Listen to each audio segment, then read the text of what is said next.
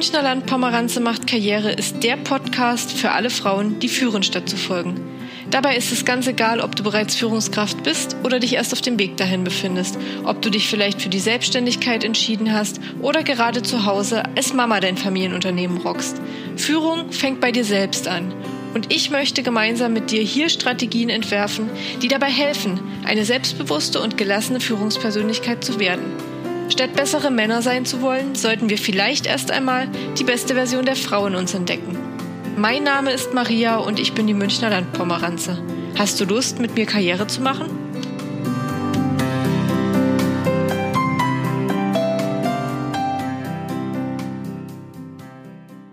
Herzlich willkommen zu einer neuen Episode von Die Münchner Landpomeranze macht Karriere. Wir wollen uns heute einem doch für die meisten sicherlich recht unangenehmen Thema zuwenden, und zwar, wie es gelingen kann, stressfrei Konflikte zu lösen. Und ich weiß genau, dass jetzt wahrscheinlich einige von euch sagen, stressfrei und Konflikt, das sind zwei Worte, die niemals miteinander d'accord gehen können.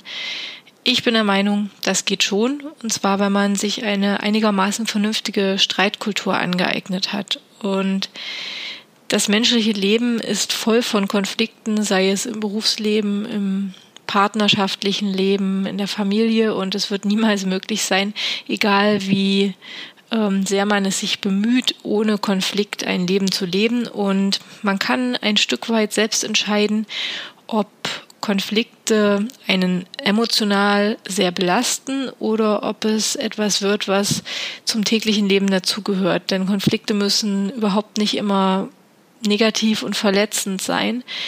Es kommt sehr darauf an, was man für eine Streitkultur pflegt und natürlich auch, was das Gegenüber für eine Streitkultur pflegt. Aber wie das im Leben immer so ist, sollte man erstmal bei sich selbst anfangen und versuchen zu durchschauen, wie man denn eigentlich selbst Konflikten gegenübertritt.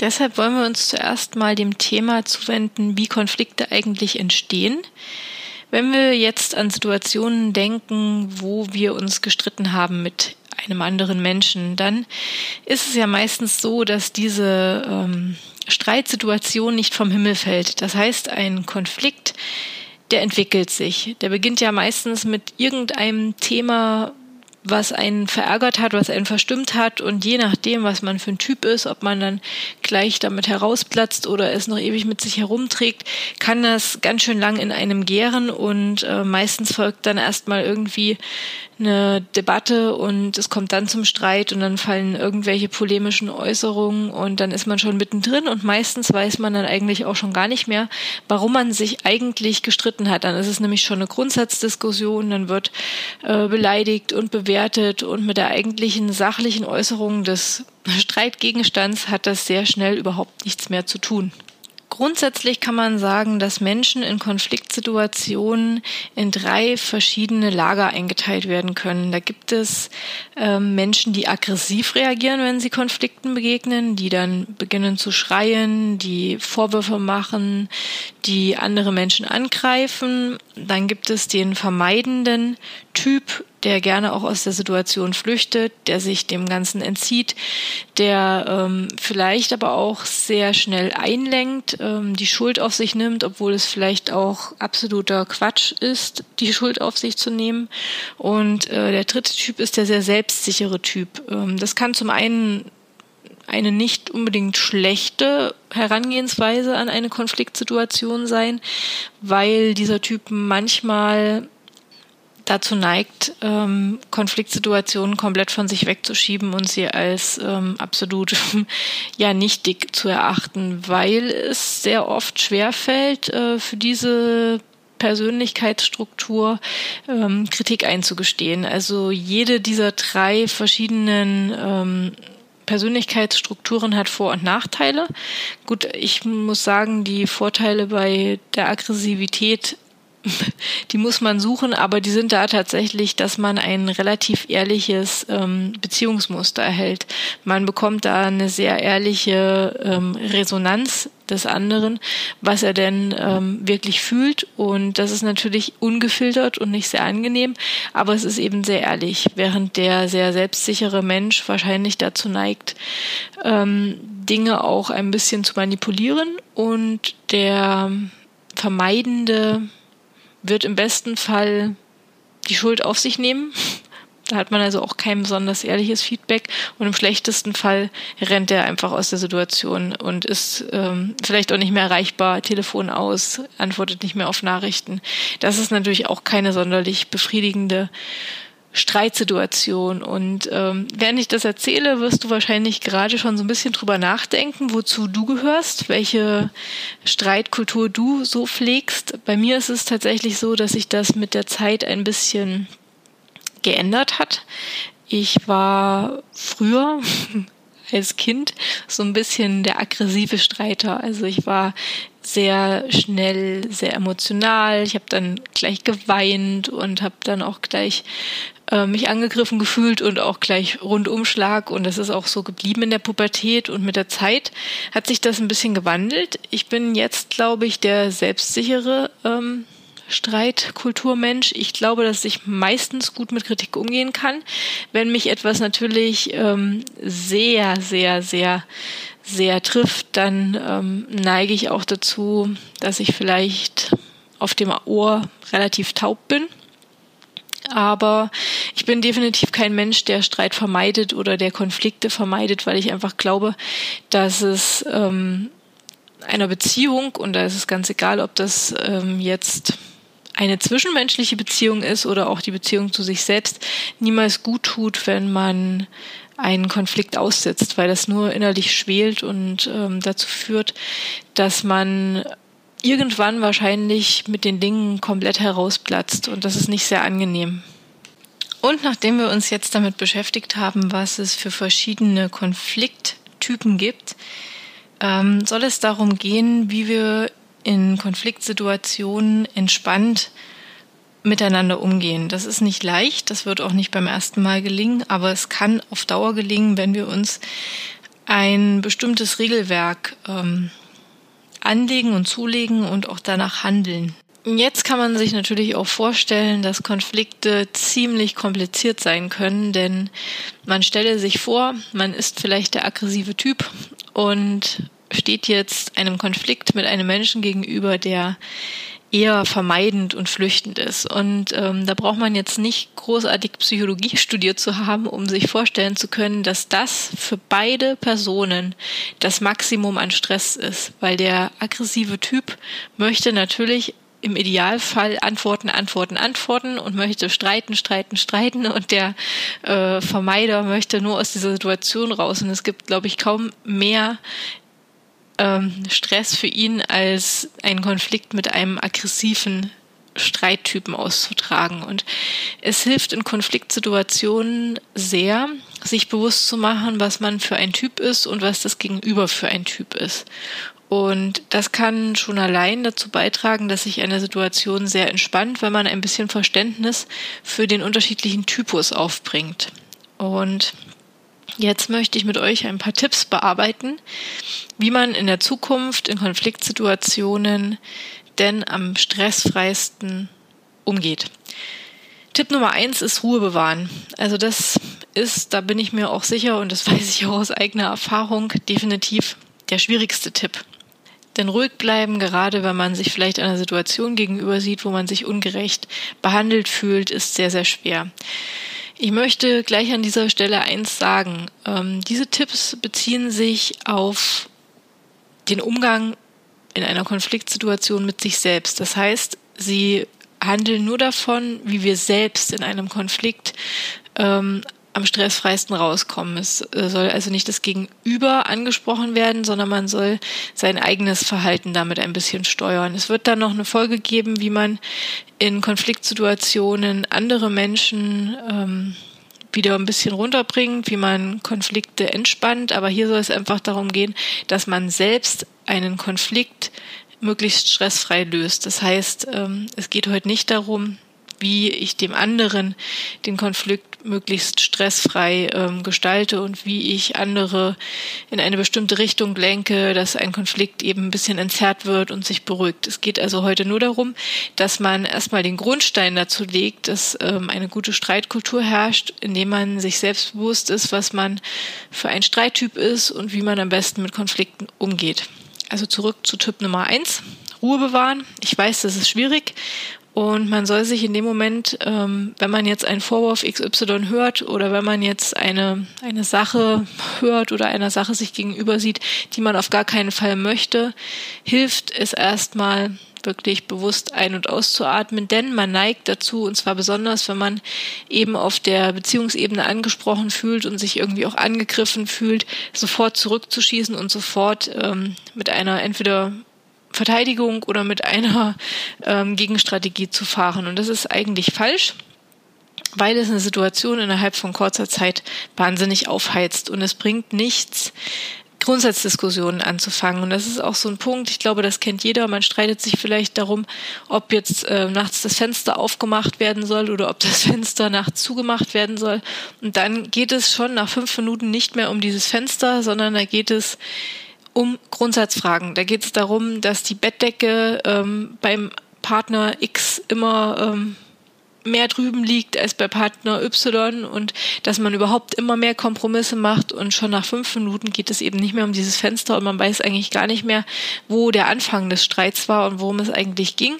Da werden dann Grundsatzdiskussionen geführt und das ist eben der Punkt, ähm, der eintritt oder das, das Problem, was eintritt, wenn ähm, Situationen sehr schnell emotional eskalieren. Und deshalb ist der wichtigste und auch schwierigste Tipp, egal was einem da an den Kopf geknallt wird und egal in welcher Situation man sich befindet und in was für einer Extremsituation man sich befindet, erstmal Ruhe bewahren. Und je schlimmer und extremer die Situation ist, umso mehr gilt hier erstmal Ruhe bewahren, weil nur wenn man für sich erstmal einsortiert, was passiert jetzt eigentlich? Ist das sachlich? Ist das unsachlich? Was ist das für ein Gegenüber? Wie streitet der? Wie ist der drauf?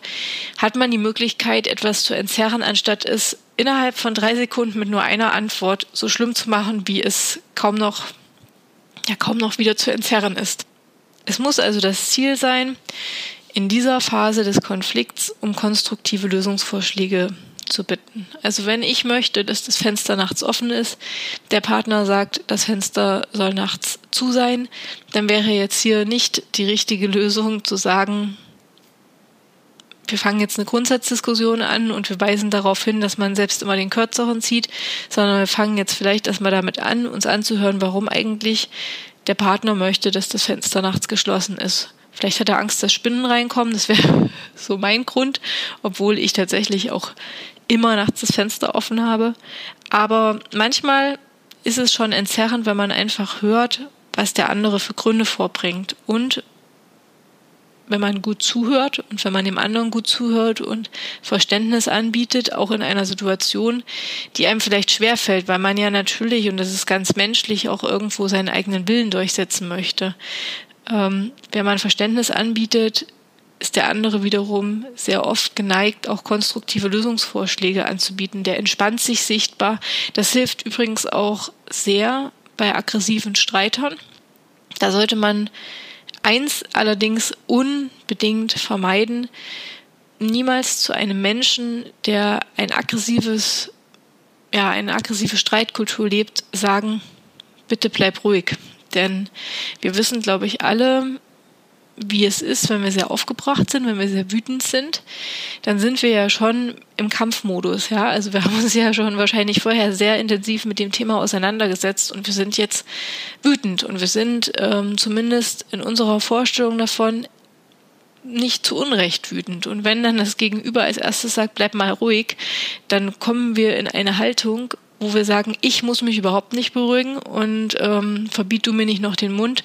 Und das heizt eine Situation nochmal ins Unermessliche auf. Und einem aggressiven Menschen ähm, begegnet man ganz besonders gut, indem man Verständnis zeigt. Ich weiß, das ist schwer, wenn man vielleicht angebrüllt wird und aus dem Nichts angebrüllt wird, aber es hilft und es sorgt dafür, dass der Aggressivling innerhalb von kurzer Zeit sehr ruhig wird, weil er im Kampfmodus ist und weil er nicht damit rechnet, dass das Gegenüber ihm Verständnis entgegenbringt. Der hat sich aufs Schlimmste ähm, ja, eingestellt. Der ist wirklich im Kriegsmodus und wenn dann anstatt von ähm, einer Gegenreaktion in Form von Krieg Verständnis kommt, dann irritiert das. Und natürlich muss man deshalb nicht die ganze Situation eingestehen. Und wenn man angebrüllt wird, warum das Fenster schon wieder zu ist, dann muss man ähm, natürlich nicht sich verteidigen. Aber es bringt sehr, sehr viel, zum Beispiel Dinge zu sagen wie, das kriegen wir schon wieder hin. Erklär mir nochmal, warum dir das so wichtig ist. Alles, was Verständnis impliziert, lockert und löst die Konfliktsituation. Und deshalb ist Ruhe bewahren so wahnsinnig wichtig, weil selbst konstruktiv zu denken, selbst mitfühlend und empathisch zu denken, selbst wenn man vielleicht angegriffen wird, gelingt nur, wenn man den Kopf frei hat, wenn man die Emotionen ein kleines Stück beiseite schiebt, dafür die Empathie mehr sprechen lässt. Und das ist etwas, was definitiv nicht beim ersten Streit gelingen wird, aber was ähm, sehr gut geübt werden kann und was man auch vielleicht in kleinen Alltagssituationen im Supermarkt an der Kasse, wenn man sich ärgert, üben kann. Also das kann man überall üben. Tipp Nummer zwei ist, wie ich finde, ähm, ein sehr, sehr gut nachvollziehbarer und der heißt bedacht kommunizieren. Denn ein Brandbeschleuniger par excellence ist in jedem Konflikt, wenn man nicht auf seine Sprache und auf seine Äußerungen achtet. Denn man stellt sich vor, man ist in einer heftigen Streitsituation, in einem Konflikt und dann ähm, sieht man sich noch naja, irgendwelchen Schuldzuweisungen und irgendwelchen Vorwürfen gegenüber. Deshalb sollte man immer vermeiden, Dinge zu sagen wie du musst, du bist immer so, du machst das immer so, du sollst das in Zukunft so machen. Alles, was irgendwie impliziert, dass ähm, Schuld zugewiesen wird oder dass ähm, bestimmte Machtspielchen gerade ausgelebt werden, indem man dem anderen sagt, was er zu tun oder zu lassen hat, das funktioniert nicht. Das funktioniert in einer Situation, die emotional aufgeheizt ist, überhaupt nicht. Deshalb sollte man immer versuchen, sich ein kleines Stück zurückzunehmen, darauf zu verzichten, Vorwürfe anzuwenden und sei das noch so gerechtfertigt. Man muss sich immer sagen, dass man ja im Grunde genommen ähm, gehört werden möchte. Und wenn einen etwas sehr, sehr stark ärgert, dann möchte man, dass das wahrgenommen wird und in einer Konfliktsituation, wo eine Sache schon extrem emotionalisiert wird, wird ein Vorwurf und sei der noch so gerechtfertigt nicht wahrgenommen. Alles hat so seine richtige Zeit und es ist niemals die richtige Zeit, in einer Konfliktsituation Grundsatzsachen anzusprechen. Und es geht ja darum, dass es für einen selbst auch stressfrei ist. Und es ist nicht stressfrei, wenn sich beide gegenüber an brüllen, man in Grundsatzdiskussionen sich ergeht und dann auseinandergeht und nicht mehr miteinander redet. Das ist nicht stressfrei und es ist weder in der Situation stressfrei noch in der Nachbearbeitung, weil das hängt einem nach. Man muss wahnsinnig viel Energie darauf verwenden, den Konflikt wieder zu lösen und das alles kann man vermeiden, wenn man sich einfach ähm, ja seiner Streitkultur bewusst ist und sich an diese Regeln hält. Und das ist wirklich nicht immer einfach. Ich weiß das und ich habe auch schon so manchen Konflikt äh, nicht gerade ja bilderbuchmäßig gelöst und das ist auch menschlich, das ist auch nicht schlimm, aber zumindest im beruflichen oder ja, auch wenn man weiß, dass bestimmte Konfliktstrukturen immer wieder auftreten, hilft es, wenn man sich an dieses Regelwerk hält. Tipp Nummer drei ist tatsächlich, wie ich persönlich finde, ähm, etwas wahnsinnig Hilfreiches und zwar in jeder Lebenssituation und jeden, jeder Lebenslage, wo es darum geht, mit anderen Menschen zu kommunizieren. Aber es bedarf auch ein bisschen Übung. Tipp Nummer drei ist nämlich das Kommunikationsquadrat verstehen. Ähm, der Kommunikationswissenschaftler Friedemann Schulz von Thun hat das Konzept des Kommunikationsquadrates erfunden. Und das ähm, stützt sich auf die vier Ebenen der Kommunikation. Das ist einmal die Sachebene, die Selbstkundgabe, die Beziehungsseite und die Appellseite. Und wir wollen uns jetzt mal ein bisschen damit beschäftigen, was das bedeutet und was das in Konfliktsituationen konkret bedeutet. Wir haben also diese vier Ebenen der Kommunikation und die schauen wir uns jetzt mal genauer an. Wir beginnen mit der Sachebene. Das heißt, man muss prinzipiell erstmal verstehen, wenn man etwas kommuniziert und dabei ist es ganz egal, was das ist, kommen dabei immer vier Dinge aus meinem Mund. Die Sachebene, die Selbstkundgabe, die Beziehungsseite und die Appellseite. Und auf der Sachebene des Gesprächs steht die reine Sachinformation. Und ähm, hier muss man so ein bisschen ausloten. Da geht es eben um Daten, um Fakten, um reine Sachverhalte. Und da muss man eigentlich nur schauen, ob das eigentlich jetzt zutreffend ist, nicht zutreffend ist, das wahr oder sind das Fake News oder ähm, muss ich mich da vielleicht auch noch selbst drum kümmern, da nochmal nachzuhaken? Also ist das jetzt ausreichend, was ich da erfahre, oder müssen noch andere Dinge bedacht werden? Und die Herausforderung für den für den Menschen, der das sagt, also für den Sprecher, für den Sender auf der Sachebene liegt darin, dass er den Sachverhalt so klar, so einfach und so verständlich wie möglich ausdrücken muss. Und der Empfänger hingegen ähm, kann auf dem Sachohr entsprechend der drei Kriterien, also ob etwas wahr oder unwahr, relevant oder irrelevant oder hinlänglich oder unzureichend ist, ähm, reagieren. Und das ist schon mal das eine. Wir denken wieder zurück an die Situation mit dem Fenster, Fenster auf, Fenster zu. Wenn ich also sage, du machst das Fenster immer zu, obwohl ich es offen haben will, ist hier die Sachinformation, du machst das Fenster immer zu. Dann kann man entscheiden, ist, stimmt das? Stimmt das nicht? Ist das eine relevante Information? Ist das eine irrelevante Information? Und ähm, ja, also da hinlänglich unzureichend, das findet da jetzt tatsächlich keine Anwendung. Das ist jetzt also Nummer eins. Dann gibt es die Selbstkundgabe.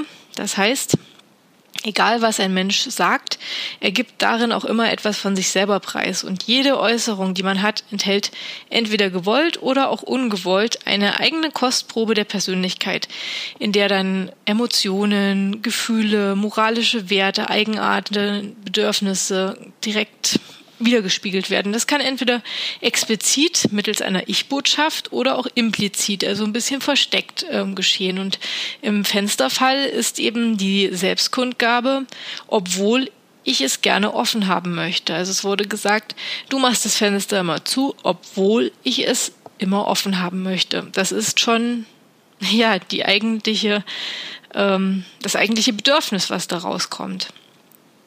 Und der Sender, also der Mensch, der das ausspricht, kann eben implizit oder explizit ganz bewusst oder meistens geschieht es tatsächlich auch unbewusst. Also man denkt, man formuliert etwas rein ähm, sachlich, aber es schwingt immer so ein kleines Stück Selbstkundgabe mit, eben Informationen über sich preisgeben. Und wenn jemand geschult ist, das zu hören, wird er sehr, sehr viel als Empfänger daraus mitnehmen können. Man kann dann hören, was ist das eigentlich für ein Mensch und ähm, wie geht's ihm gerade? Hat er Angst? Hat er Sorgen? Ist er glücklich? Also wenn man gut zuhört, kann man sehr viel, was nicht gesagt wurde, eigentlich über einen Menschen, naja, verstehen lernen und ähm, auch oft Konflikte ein wenig dadurch entschleunigen, entzerren oder aushebeln, wenn man lernt, auf diesem Selbstkundgabeohr zuzuhören und ein bisschen herauszufiltern, was derjenige vielleicht implizit ähm, an Wertung mitgegeben hat.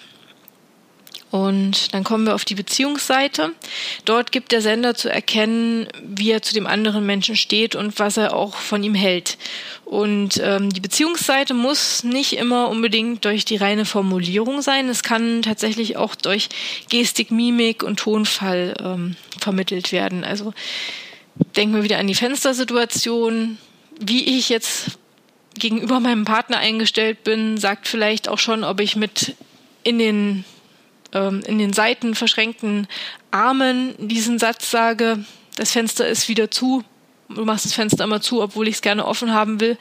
Und wenn man das vielleicht noch brüllt, dann braucht man jetzt nicht großartig erklären, wie der eine zu dem anderen steht.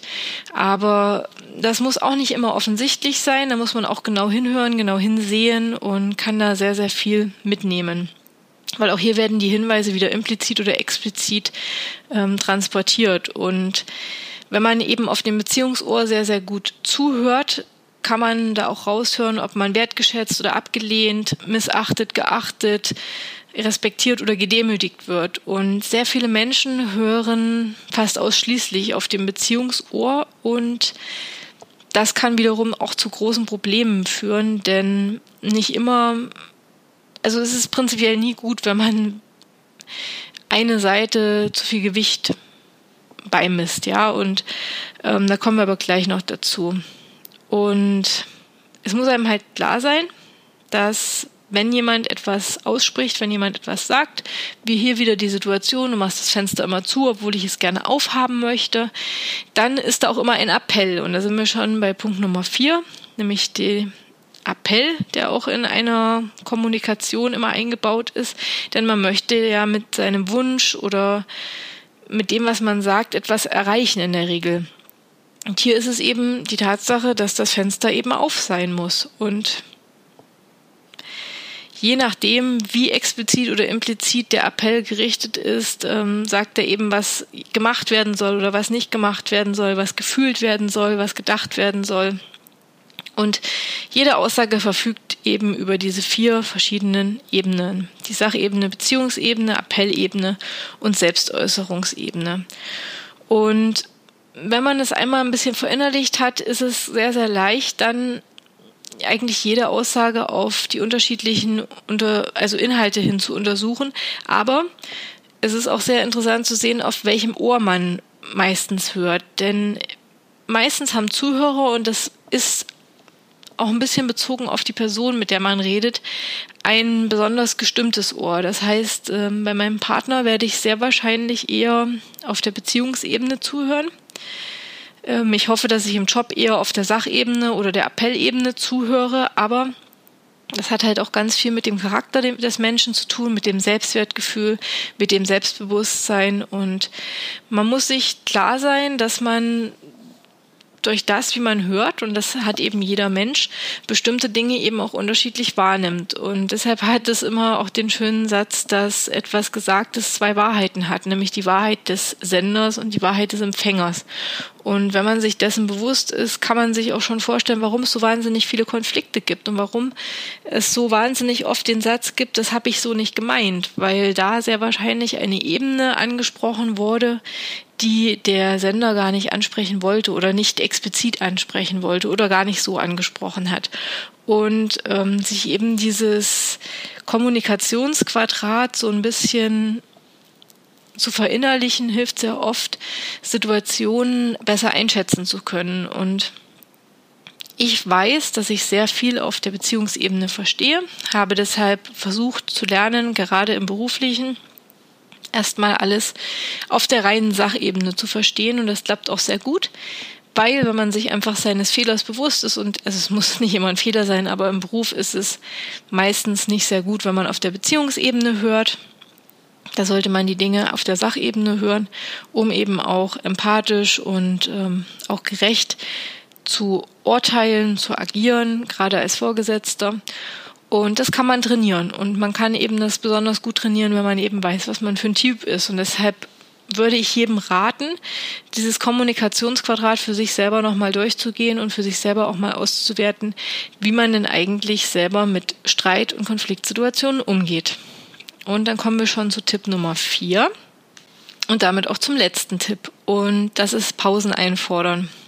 Ein ganz großer Problemfaktor bei Konfliktsituationen und in Streits ist, dass man das Gefühl hat, auf alles sofort antworten zu müssen. Und man kennt das vielleicht auch, selbst wenn der Konfliktgegner einem nicht mal gegenübersteht, sondern es kommt eine WhatsApp WhatsApp rein, die einen sehr verärgert. Man neigt dazu, sehr schnell in die Tasten zu hauen, sehr schnell etwas rauszuhauen und zwei Stunden später denkt man sich, mein Gott, das hätte ich anders sagen können und ähm, jetzt verstehe ich eigentlich erst, was der so richtig sagen wollte. Es ist manchmal, gerade wenn einen eine Äußerung sehr emotionalisiert.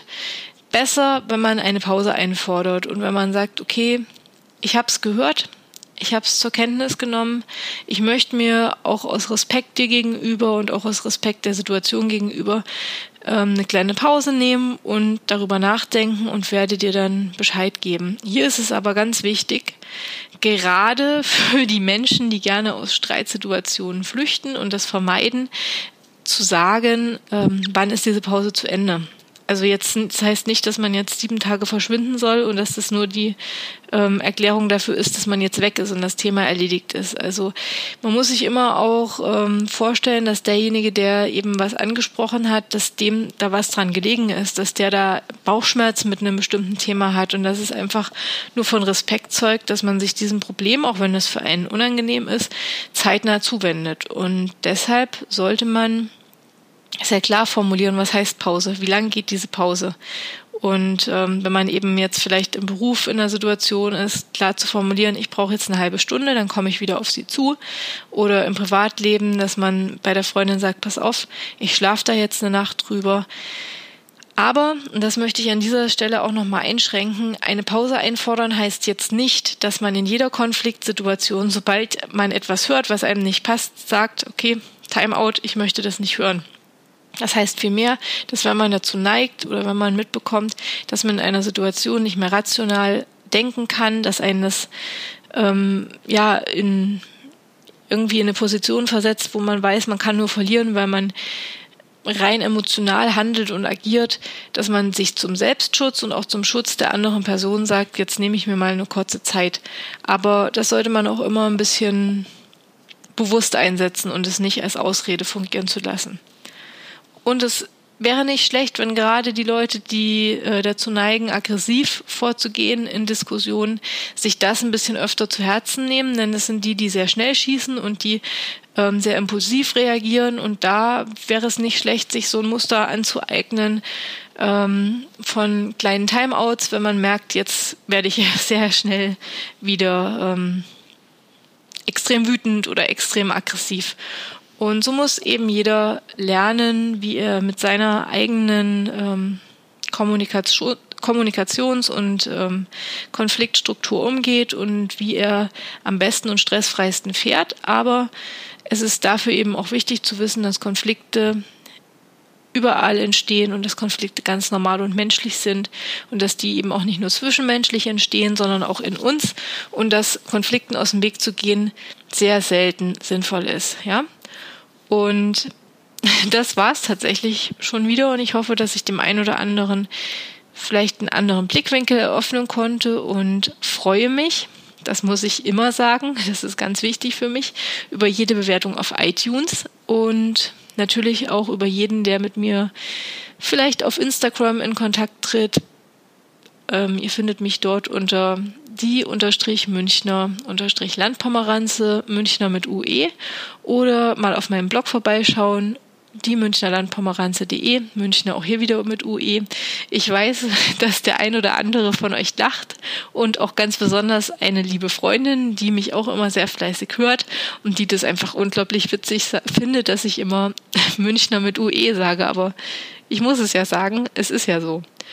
Und jetzt wünsche ich euch einen schönen Tag, Abend, Nacht, was auch immer ihr gerade macht, ob ihr bügelt oder Auto fahrt oder Radfahrt oder einkauft mit mir zusammen. Ich weiß es ja nicht. Aber ich danke auf jeden Fall dafür, dass ihr euch das angehört habt und freue mich schon auf die nächsten Folgen, die da in Zukunft kommen.